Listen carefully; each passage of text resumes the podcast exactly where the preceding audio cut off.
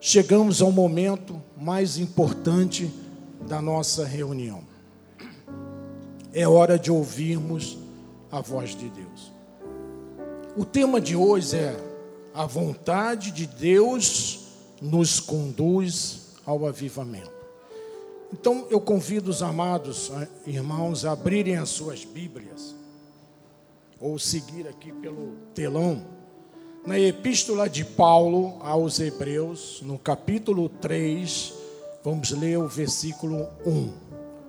Hebreus, capítulo 3, versículo 1. Enquanto os irmãos abrem as suas Bíblias, eu quero aproveitar esse pequeno tempo para agradecer primeiramente a Deus por estar aqui neste altar, mas também agradecer do fundo do meu coração ao nosso apóstolo Miguel Ângelo, que me convidou, me concedeu esse privilégio de estar aqui nesta noite, pastoreando as ovelhas de Jesus Cristo em seu nome, em seu lugar. Amém? Então, meus amados, estendo esses agradecimentos também à, à doutora Rosana sua esposa, a família apostólica aqui representada com o meu amigo o bispo André, a vocês, meus irmãos, ao nosso é, coordenador de som, o nosso também data show, Joás, Rodolfo, ao nosso bispo Zé Carlos, que está lá em cima nas mídias sociais, aos nossos tradutores de inglês, espanhol, italiano, né? E também Libras, minha esposa está me lembrando aqui. Se eu não falar, eu em casa levo um puxão de orelha. As nossas bispas que estão lá em cima no estúdio, é, fazendo também a tradução de Libras. Também a minha esposa, meu bem maior. Tá? É, e a todos que estão aqui nessa noite. Que estão aqui nessa noite para ouvir o que Deus tem para falar no vosso coração. Amém? Então diz assim a palavra do Senhor. Por isso, santos irmãos, que participais da vocação celestial, considerai atentamente o apóstolo e sumo sacerdote da nossa confissão, Jesus. Que esta palavra abençoe todos os corações nessa noite. Oremos ao Senhor.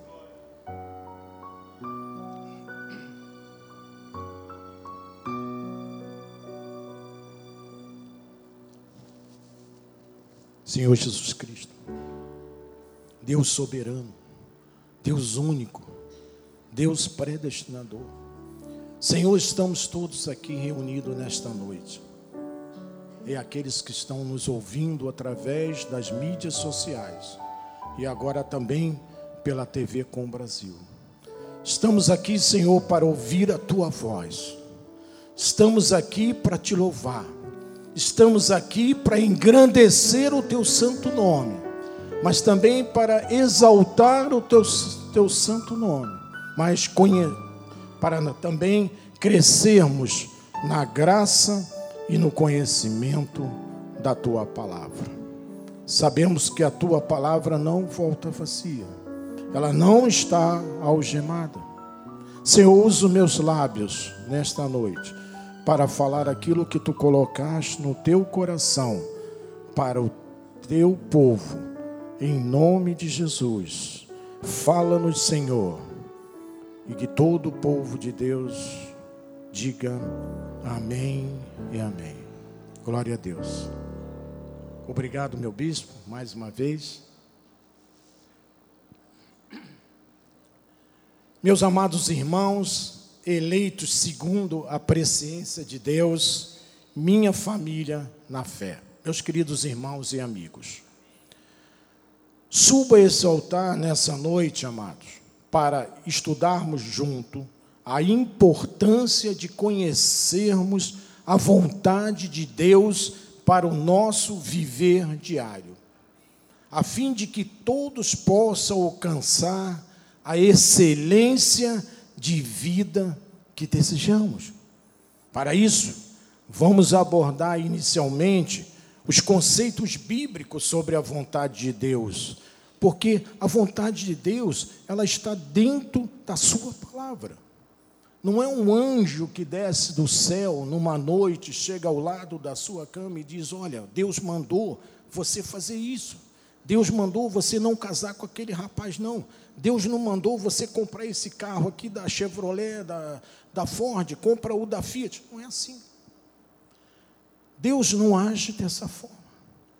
A vontade de Deus está na sua palavra. E nós vamos ver como que isso tem que ser observado pelo cristão. E eu começo em 1 Coríntios, no capítulo 12, no versículo 31, que diz assim: Entretanto, procurai. Veja, Paulo começa dizendo que nós temos que procurar. Não ficar sentado esperando cair do céu um anjo para nos falar a vontade dele. Mas procurai com quê? Com zelo, com atenção, com muita observação. Ele diz: os melhores dons. E eu passo a mostrar-vos ainda um caminho sobremodo excelente. Opa! Então Paulo diz que há um caminho sobremodo excelente para as nossas vidas, para a minha e para as vossas vidas. Que caminho então é esse que Paulo está falando? É um caminho que torna a vida cristã em uma vida excelente, sobremodo excelente, uma vida feliz, uma vida de paz, uma vida de vitória. Mas é preciso, meus amados irmãos, que busque, busquemos compreender qual é a vontade de Deus para a nossa vida. Isso é primordial. Paulo escreve também em Efésios, no capítulo 5, no versículo 17, ele diz novamente sobre esse assunto algo interessante. Ele diz assim: Por esta razão, não vos torneis insensatos. Veja, uma pessoa insensata é aquela que vive fora dos conceitos bíblicos. Mas procurai, olha, de novo ele está dizendo que nós devemos procurar compreender qual a vontade do Senhor.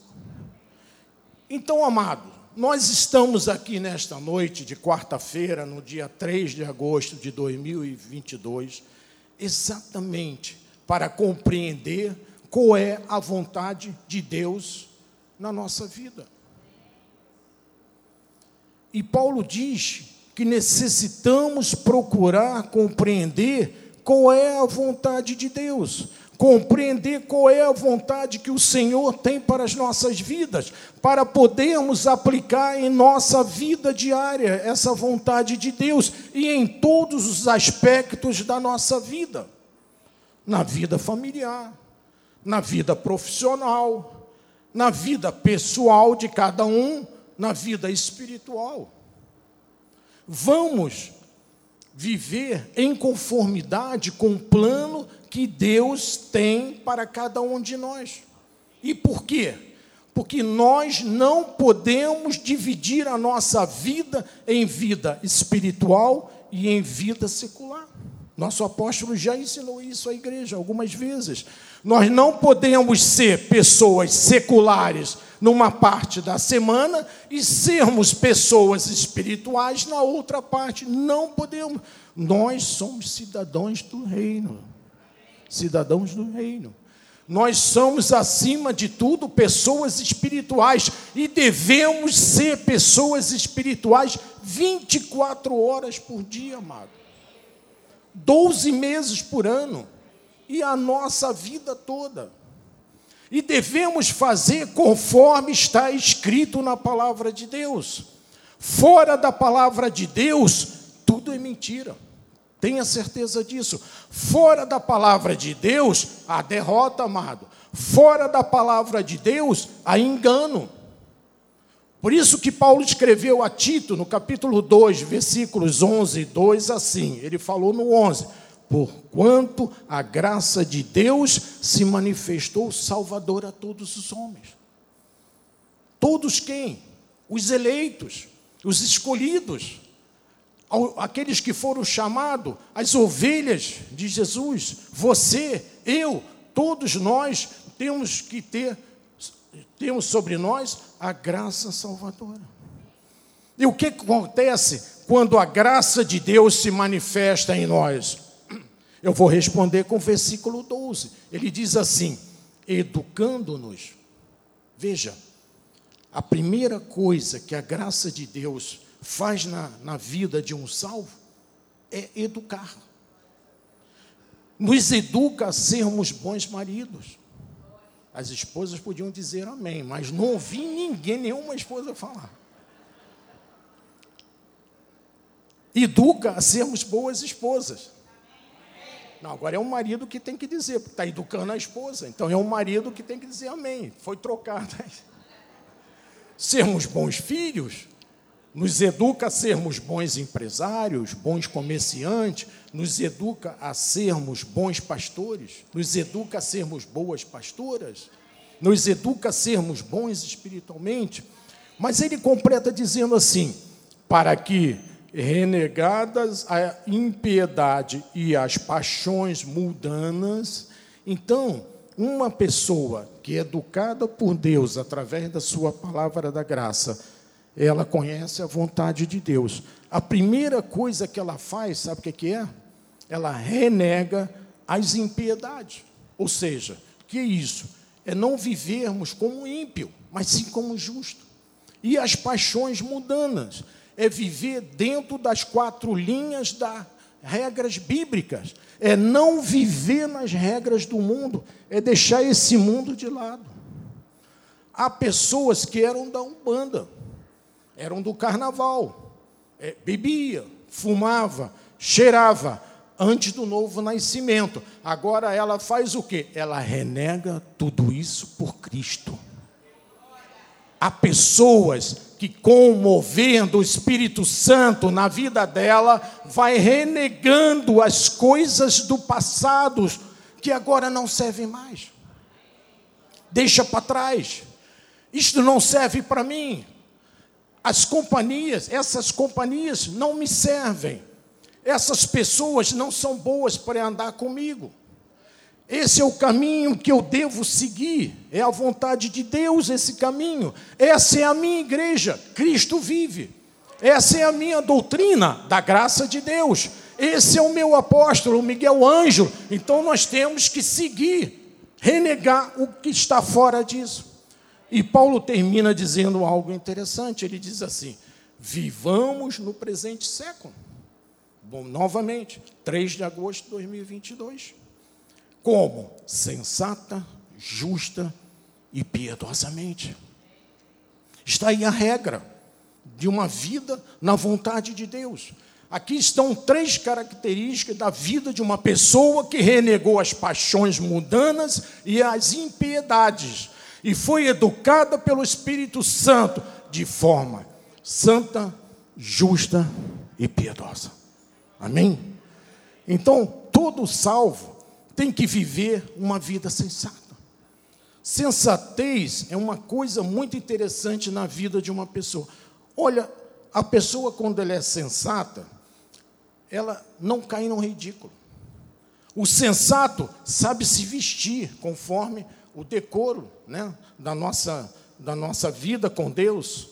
O sensato sabe se portar onde ele está sabe quando a sua presença é oportuna, sabe dar testemunho do que Jesus fez na, na sua vida, não incomoda as pessoas de, do, que estão à nossa volta em nenhum ambiente. Isso é ser sensato. Então, viver sensatamente é viver de forma justa e piedosa. É viver de forma justa como, bispo?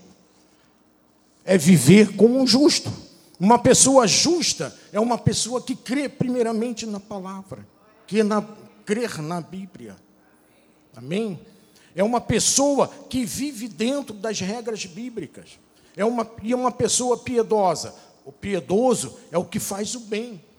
Está sempre fazendo o bem. Tem piedade, não renega um copo de água, não renega uma refeição a uma pessoa que está necessitando, ajuda os, os pobres coloca, colabora com os programas de TV da nossa igreja, com os programas de rádio, traz coisas para o bom samaritano, para ajudar as pessoas que ainda não tiveram a, a graça ainda manifestada na vida delas.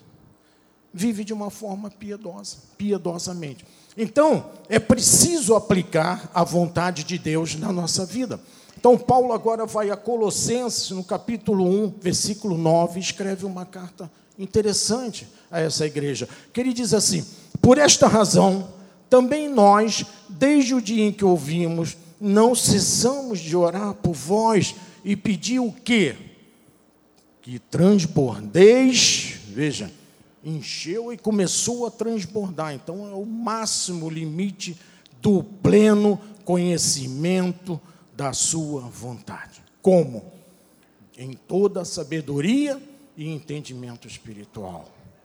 Veja, Paulo, lá em Efésios 5,7, que acabamos de ler, ele diz: temos que conhecer a vontade de Deus.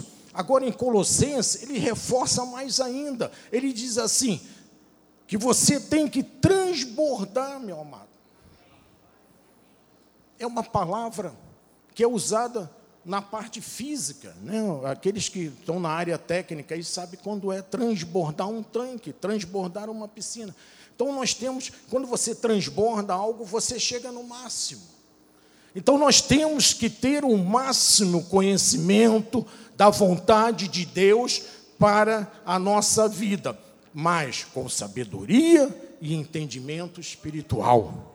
Amém? Amados, a nossa igreja Cristo vive se dedica ao estudo da palavra, é a principal meta da igreja. É uma igreja que busca o pleno conhecimento de Deus. Porque aqui nós não servimos palha seca, como diz o nosso apóstolo, nem tampouco pegamos a palha seca e passamos tinta verde para enganar as pessoas. Isso aí é aí fora. Aqui nós eh, damos pastos verdejantes, amado. Aquilo que Davi disse Aqui nós vamos lá no âmago do coração de Deus.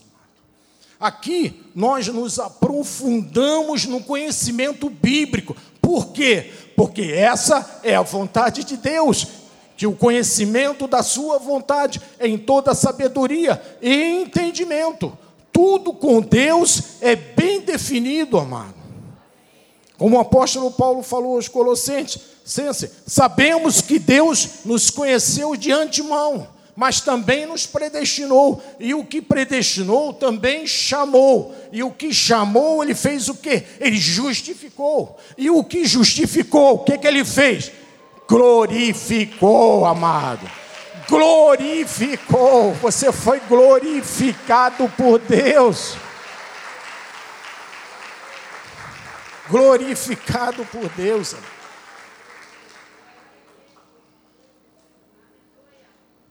Veja, a vontade de Deus está tudo bem definido. É como duas engrenagens, elas são encaixam perfeitamente. Então ele disse: As minhas ovelhas ouvem a minha voz e me seguem. Quem é nascido de Deus, Deus o guarda e o maligno não lhe toca, mas não lhe toca mesmo. Eu sou o teu pastor e nada te faltará. Eu inscrevi o seu nome no livro da vida e de modo algum, veja, de modo algum apagarei seu nome. Aí fora, o pessoal diz que tem um anjo que vem com uma, um borrachão grande e chega lá no livro e apaga o teu nome. Isso não existe. Tudo está debaixo do controle de Deus, tudo. Deus escreve na nossa mente e no nosso coração a Sua palavra, para que possamos cumpri-la, não é para guardar na gaveta, é para cumprir. Deus faz o querer na sua vida e faz o realizar. Deus começa uma obra na sua vida e termina, meu amado. Não larga você para lá nas estradas perdida, não. Ele termina. Esse é o nosso Deus, amado. Então, Cristo, nós temos esperança. Por isso, Paulo escreve agora a Tito, no capítulo 12, no versículo 13 e 14. Ele diz assim no 13: aguardando a bendita esperança. Em quem? Em Deus. Em Deus. E a manifestação da glória do nosso grande Deus e Salvador Jesus Cristo Versículo 14 ele diz: O qual a si mesmo se deu por nós, por mim, por você, a fim de que remir-nos de toda a iniquidade e purificar. Veja, não é na água, foi Deus.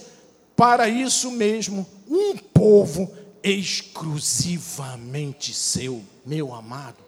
Nós estamos aqui, e os que estão nos assistindo pelas mídias, pela TV com o Brasil, todos nós, nós fomos separados exclusivamente para Ele. E ele completa dizendo: zeloso e de boa obra. O que Deus está fazendo com a mensagem da graça de Deus? Está separando um povo para Ele, avivado pelo Espírito Santo, através da palavra dEle, tornando um povo exclusivo dEle. Por isso nós somos chamados povo de propriedade exclusiva de Deus. É por isso aqui que nós somos chamados assim. A igreja é o rebanho de Cristo, amado foi comprado com aquele precioso sangue que foi derramado lá na cruz do Calvário. O nosso coração pertence ao Senhor exclusivamente. O salmista sabia disso, Davi, e ele falou no Salmo 146, versículo 5, ele diz: Bem-aventurado, feliz, aquele que tem o Deus de Jacó por seu auxílio esse Deus de Jacó agora é Jesus Cristo, cuja esperança está no Senhor. Teu Deus, amado. Vou repetir: cuja esperança está no Senhor, seu Deus. Glória a Deus, meu amado. Glória a Deus, porque a nossa esperança está no nosso Deus. Então a nossa esperança não está no médico. A nossa esperança não está no advogado, não está nos membros do governo, num amigo nosso bem chegado, não. A nossa esperança está no Senhor Jesus Cristo. Amém? Mas para esperar em Deus, você tem que conhecer e viver a vontade dEle. Amém? é agarrar-se a uma certeza, fruto das promessas de Deus que está neste livro, sabendo que Deus nunca falha. Nunca falha, meu amado. Nunca falha. Amém? É crer que com Deus tudo, tudo na nossa vida é possível. É sonhar com um amanhã feliz. É ter os pés firmes na rocha que é Cristo. É acreditar que aquele que fez a promessa é fiel. Vamos dizer junto: Deus é fiel. Vamos repetir? Deus é fiel. Amém? Então, amado, glória a Deus, amado. Então, amados, vamos crer, vamos insistir nisso, vamos derrubar barreiras nessa noite, crendo que Deus vai abrir portas na nossa vida. Vamos nos beneficiar daquilo que é o nosso direito, dado por Deus. Vamos andar firmes, vamos segurar na mão de Deus com firmeza, com segurança e aí começamos então a dar os primeiros passos para saber qual é a vontade de Deus para a nossa vida. Amém?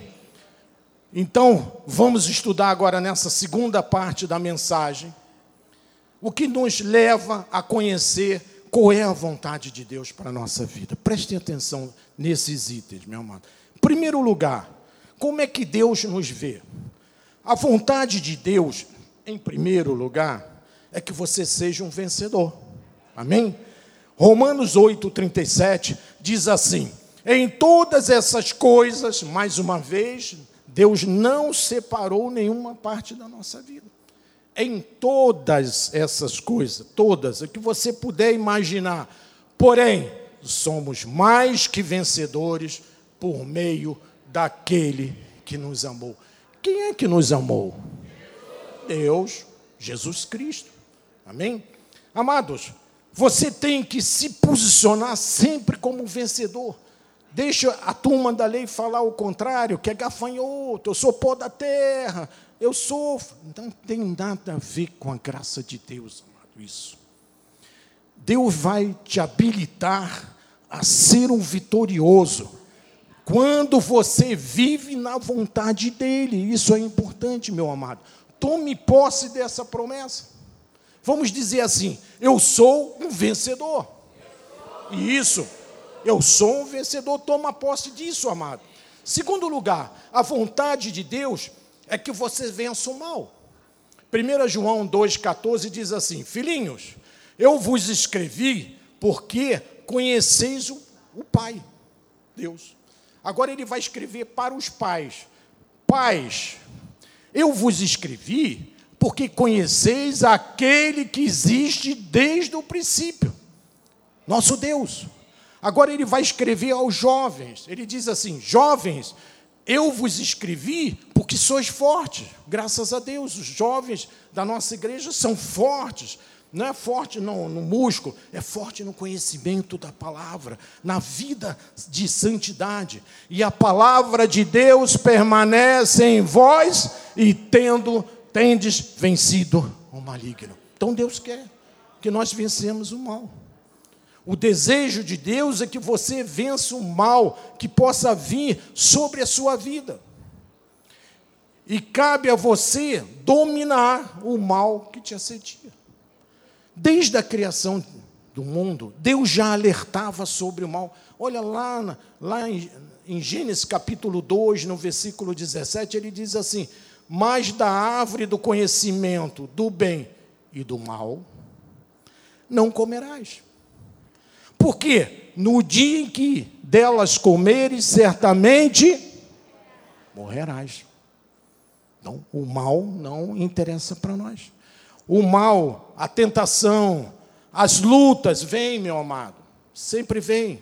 Mas você sabe que em tudo você será um vencedor, será um vitorioso, e por isso você vai vencer sempre o mal. Amém? Terceiro, a vontade de Deus é que você sempre prospere. A lei fala o contrário. Deus não anda para trás com a vida de ninguém. Não. Deus quer que prosperemos. Por isso, Paulo fala ao seu discípulo em Timóteo, em 1 Timóteo, no capítulo 6, no versículo 17, ele diz assim: Exorta aos ricos do presente século que não sejam orgulhosos nem deposite a sua esperança na estabilidade da riqueza. Sabe o que, que Paulo está dizendo? Que nós não devemos colocar a nossa esperança no dinheiro. Amém? Mas em Deus, que tudo nos proporciona ricamente para o nosso aprazimento. Então a nossa esperança tem que ser colocada em Deus. Nós não devemos depositar a nossa esperança na estabilidade da riqueza, como Paulo disse. Deus quer que nós, quer nos abençoar em tudo, amado, em tudo. E que nós tenhamos tudo para o nosso aprazimento, para a nossa vida feliz do dia a dia. Lembrando que prosperidade não é só financeira, prosperidade é também na saúde, não é mesmo? É ter uma família abençoada, é ter filhos obedientes, é no emprego.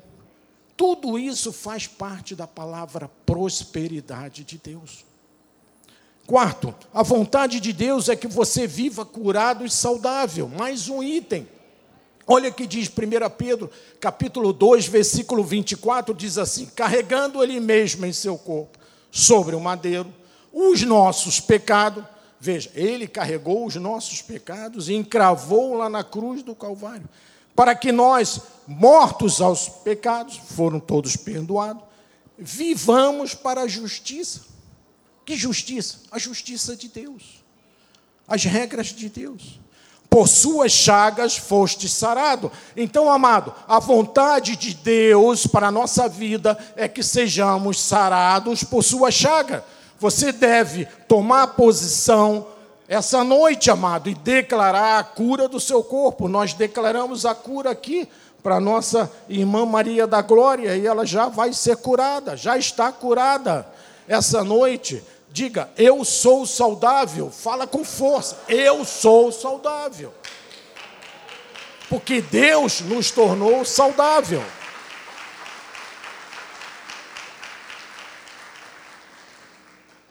Quinto, a vontade de Deus é que você receba todas as bênçãos dele. Sabia disso, meu amado?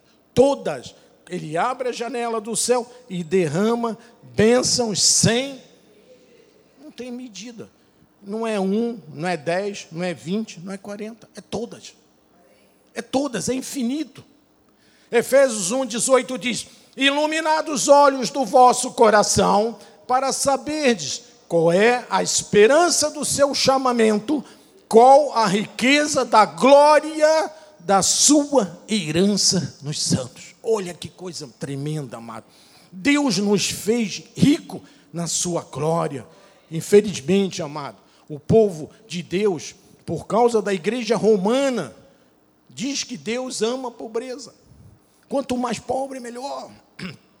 Quanto mais voto de pobreza, mais Deus ama. Esse não é o nosso Deus, não seria o nosso Deus. O nosso Deus é o dono do ouro e da prata. O nosso Deus é o dono de tudo. Ele diz que eu vim para que tenham vida. Não é vida de pobreza, ele diz vida de quê? Abundante, meu irmão. Vida de abundância. Ele é o Criador. E Ele quer fazer-nos prosperar segundo a riqueza da Sua glória. Tome uma posição, amado. Eu vou ser um homem próspero, não tenha medo de dizer isso. Eu vou ser uma mulher próspera, porque Deus derrama as suas bênçãos sobre nós. Agora, para terminar essa fase final, como eu exercito e pratico essa vontade de Deus que nós acabamos de estudar nesses seis itens? Primeiro, você tem que crer. Esse é o primeiro ponto da nossa vida na vontade de Deus. E Hebreus 10, 35, 36 diz o seguinte: Não abandoneis, portanto, a vossa confiança, ela tem grande galardão. Então, a nossa confiança em quem? Em Deus. Nos traz galardão para a nossa vida. Versículo 36 ele diz: Com efeito, tendes necessidade de perseverança não podemos sentar e ficar aguardando aí, será que vem uma coisa boa para mim e tal. Temos que ter perseverança, meus irmãos. Para quê?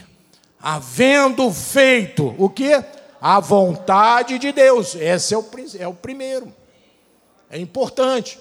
Temos que ter, fazer a vontade de Deus. Alcanceis as promessas de Deus, alcanceis as promessas. Então, amado, a primeira coisa que eu tenho que fazer é crer. Vamos dizer, eu creio em Deus. Uma frase simples, mas que é poderosa.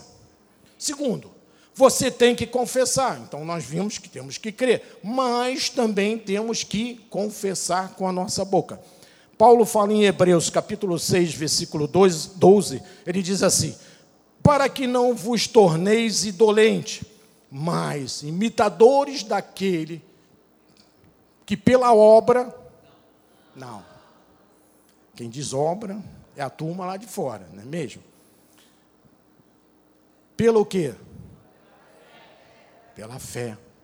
Pela fé. E pela longanimidade, porque a fé, ela não, ela não, ela não tem um tempo. Às vezes, algo acontece na nossa vida e leva um tempo muito grande. Isto é longanimidade. Nós temos que esperar a vontade de a, a hora de Deus. O cronômetro não é nosso, meu irmão. O cronômetro é de Deus. O nosso apóstolo já ensinou isso aqui. Herdam as promessas. Ninguém pode ser indolente e preguiçoso. Eu tenho que confessar para herdar as promessas de Deus, diz a palavra que nós lemos. A cura não foi para os outros, A cura foi para mim também, para você também, para todos nós. Então eu também estou curado pelas chagas de Cristo. E eu tenho que confessar. Por isso nós temos que confessar. Terceiro, você tem que aprender a receber. Porque muita gente não sabe receber. Deus manda algo tão grande e você diz: Poxa, mas isso é muita areia para o meu caminhão. Meu irmão, dá duas viagens. Se sobrar um pouquinho, você aluga um carrinho menor e dá uma terceira viagem. Romanos 4,17 diz assim: Como está escrito, veja, está escrito. Ninguém falou pelos ares, ah, eu ouvi dizer, sabe? Ah, um amigo meu falou.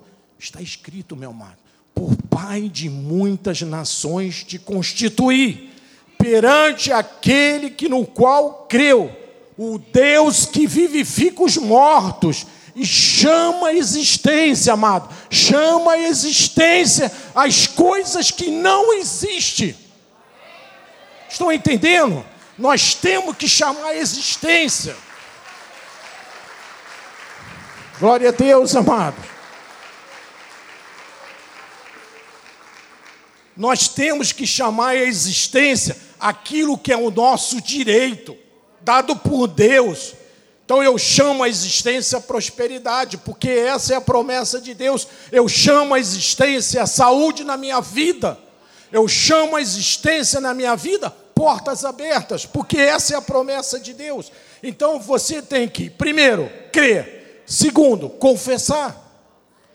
Mas temos também que aprender a declarar e chamar a existência coisas que não existem até agora, nesse momento, eu não estou vendo nada. Estou olhando aqui, eu pedi uma cura, mas está doendo aqui e tal.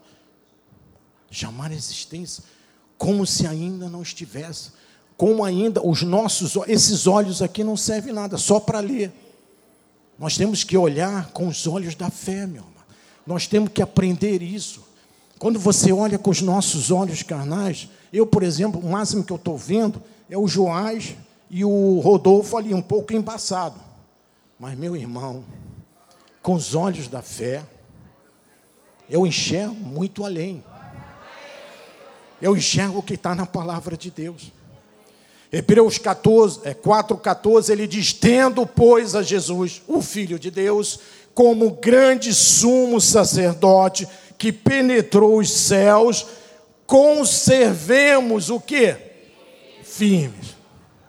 Essa é uma outra situação que nós temos que ter preocupação. Nós temos que conservar firme. Não é conservar, sabe? Ah, bispo, sei lá, eu já perdi tanto tempo, já fiquei conservando aí há uns 20 anos, e nada aconteceu. Mas nós temos que conservar firme. Não depende do tempo, é o tempo todo. A nossa confissão, amado, então, amado, existem pessoas que mantêm a confissão só por um tempo. Bispo, eu fui daqui até aqui. Aí acabou. Não confesso mais nada. E como não acontece, ele desiste. Você tem que manter firme a sua confissão até o final, até Deus dizer assim: está aí a sua bênção. Aí você dá uma relaxadinha. Já recebi, né? Então, você tem que manter firme a sua, a sua confissão. Os crentes têm que saber, meu amado, que Deus é real. Deus não é uma mística, Deus não é uma fitinha aqui no nosso braço, nem um patuá como nosso apóstolo. Deus é real, meu amado. Está aqui na sua palavra. Não é mesmo? No passado, aqueles homens da fé falavam verbalmente com Deus. Hoje, ele já escreveu tudo, está tudo aqui escrito, ele não precisa falar mais nada. Olha, bispo, eu vou, eu vou descer aqui, vou te falar uma coisa, só para nós dois. Não, está tudo escrito aqui. Se você estudar o que está aqui, você vai saber o que Deus quer falar para você. Não precisa ele estar aqui, porque ele é real. Deus faz a obra completa. Deus pode curar até um câncer, meu amado. Já tivemos muitos testemunhos aqui na nossa igreja. Agora, amado, para encerrar mesmo, que o pastor sempre está dizendo, ó, oh, já vou encerrar, já vou terminar, e não termina nunca. Mas eu vou terminar, eu prometo. Eu vou só falar de um tema: confissão de fé. para encerrar, vamos, vamos nós aqui tentarmos entender essa situação da confissão de fé. Número um, confissão de fé é declarar algo que você sabe. Isso é profundo, meu amado. Isso é profundo.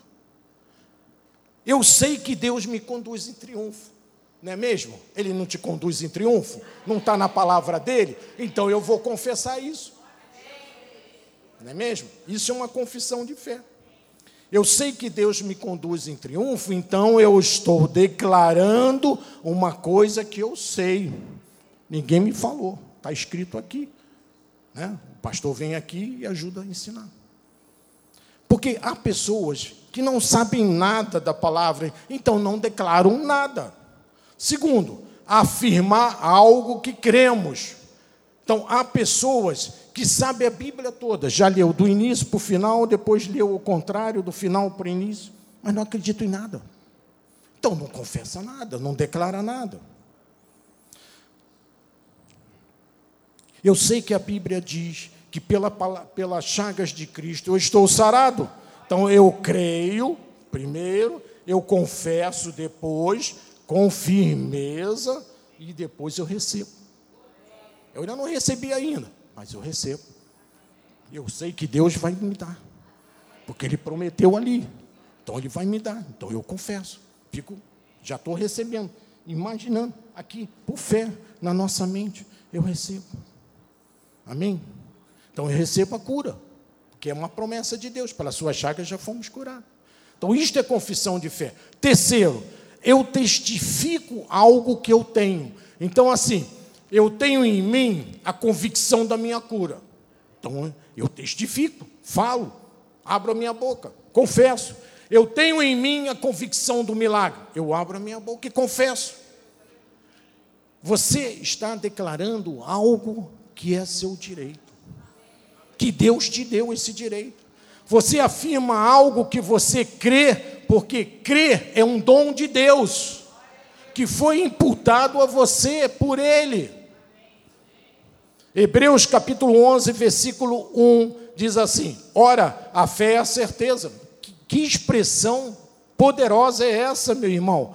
Você veio aqui hoje e você tem na sua mente, no seu coração, certamente coisas que você espera, não é verdade? Eu tenho. Eu espero muita coisa de Deus. E a palavra diz: ora, a fé é a certeza. Certeza de quê? De coisas que você espera. Que cada um de nós espera, esperamos. Os meus olhos não estão vendo ainda o que eu tenho certeza, mas tenho certeza pela fé. Eu tenho convicção. Se você crê dessa forma, meu amado, ninguém segura mais você. Ninguém. Eu quero te encorajar por uma vida sobremodo excelente.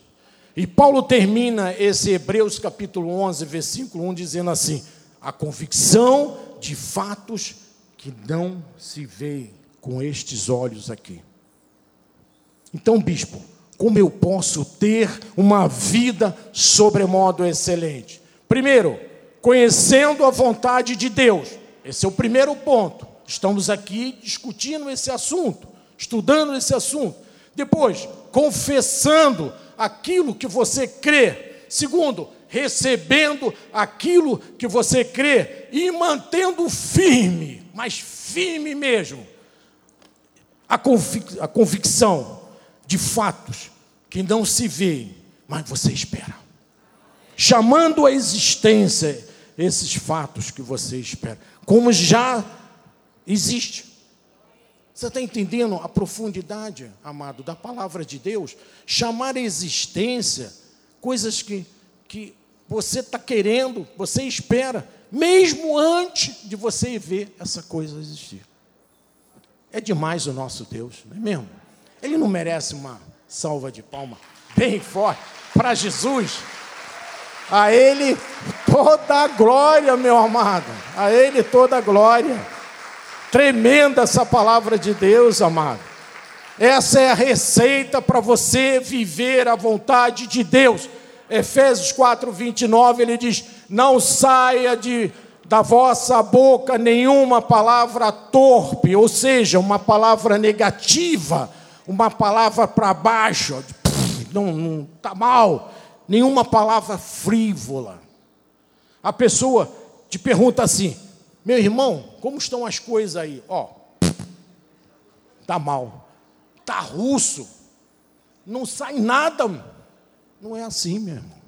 Não é assim. Eu vou te ensinar a forma correta. Nem preciso ensinar os irmãos, que os irmãos são né, já conhecedores da palavra. Veja assim: como estão as coisas? Perfeita vitória.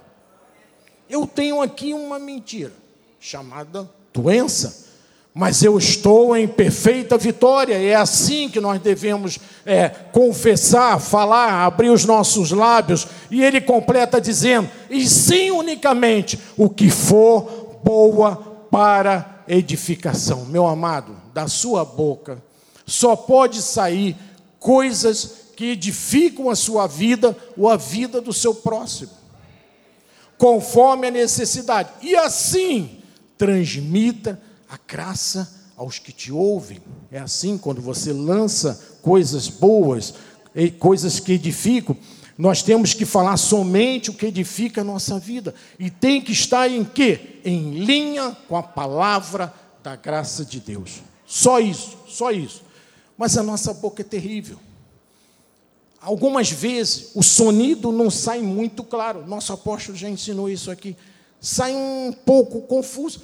Eu não sei se os mais antigos lembram daqueles rádios que nós tínhamos em casa, era uma caixa grande com um, um, um dial, né? Dial. Aí você pegava para você colocar numa estação, tinha um espação grande entre um e outro. Aí você ia lá rodando. Aí ficava um som assim, ó. Opa, chegou. Alô, estamos aqui no programa. Esse é o que é um sonido errado. É um sonido confuso. E olha o que, que Salomão fala em Provérbio 13, versículo 3. Ele diz assim: O que guarda a boca conserva a sua alma. Graças a Deus. Então, vamos só falar coisas que edificam. A nossa alma está guardada. Mas, sempre tem um mas. Mas, o que muito abre os lábios, sabe aquele ruído? O que, que acontece? A si mesmo há ruínas. Olha que a nossa boca é poderosa. Ela pode liberar água doce, mas também água salgada. Ela pode falar bênção, pode falar maldição. Então nós temos que estar atentos a isso. Saber por que tantas pessoas, sabe, meus amados, não prosperam na obra de Deus e tudo anda para trás? Porque o sonido não é muito bom. Olha o que Tiago diz em 1,26. Ele diz assim: Se alguém supõe ser religioso, deixando de refrear a língua, deixando de falar coisas que edificam, deixando. Antes, enganando o próprio coração. A religião é o quê? Vã. Olha a importância da nossa língua. Porque há pessoas que não refreiam a língua. Então a sua religião é vã, como disse Tiago. E eu termino, agora é verdade. Quer dizer, eu não estou falando, desculpe aí, eu, eu mesmo me condenei, né? Eu mesmo me condenei. Eu estou falando sempre a verdade, porque está tá na palavra. Mas agora é, é, o último versículo, eu guardei esse, que é Romanos 12, 2. Sabe por quê?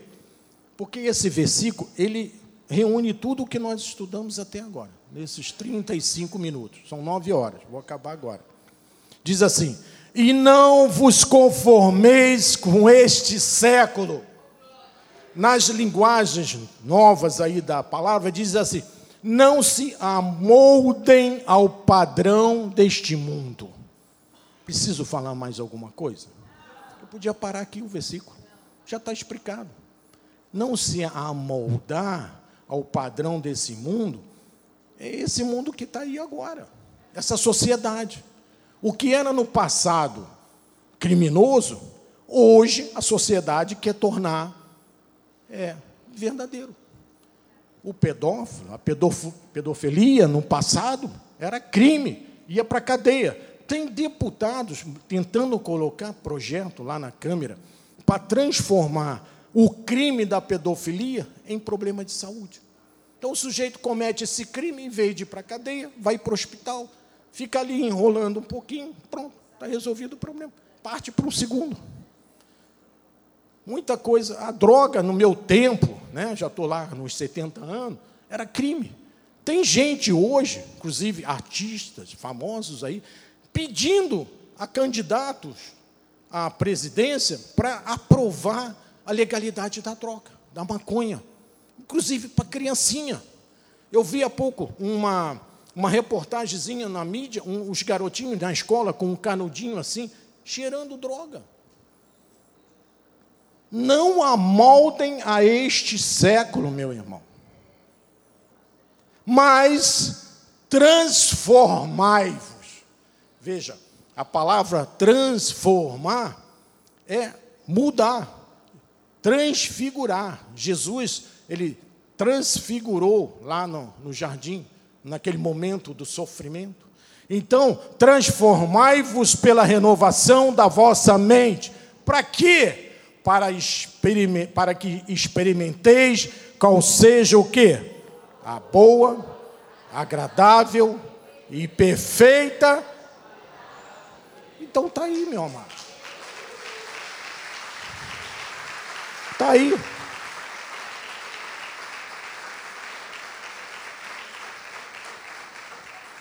Se nós olharmos com os olhos atentos, boa, agradável e perfeita, é assim. Quando você confessa Jesus, tem o seu novo nascimento, você ainda é menino na fé, como diz Paulo, você ainda não conhece. Então você chega assim e diz assim: Puxa, a vontade de Deus realmente é boa. Você estava no erro, agora você está no lado certo. Quando você começa a amadurecer na fé e no conhecimento da palavra, você chega e diz assim: opa, a vontade de Deus é agradável. Estou vivendo de forma segura, vitoriosa.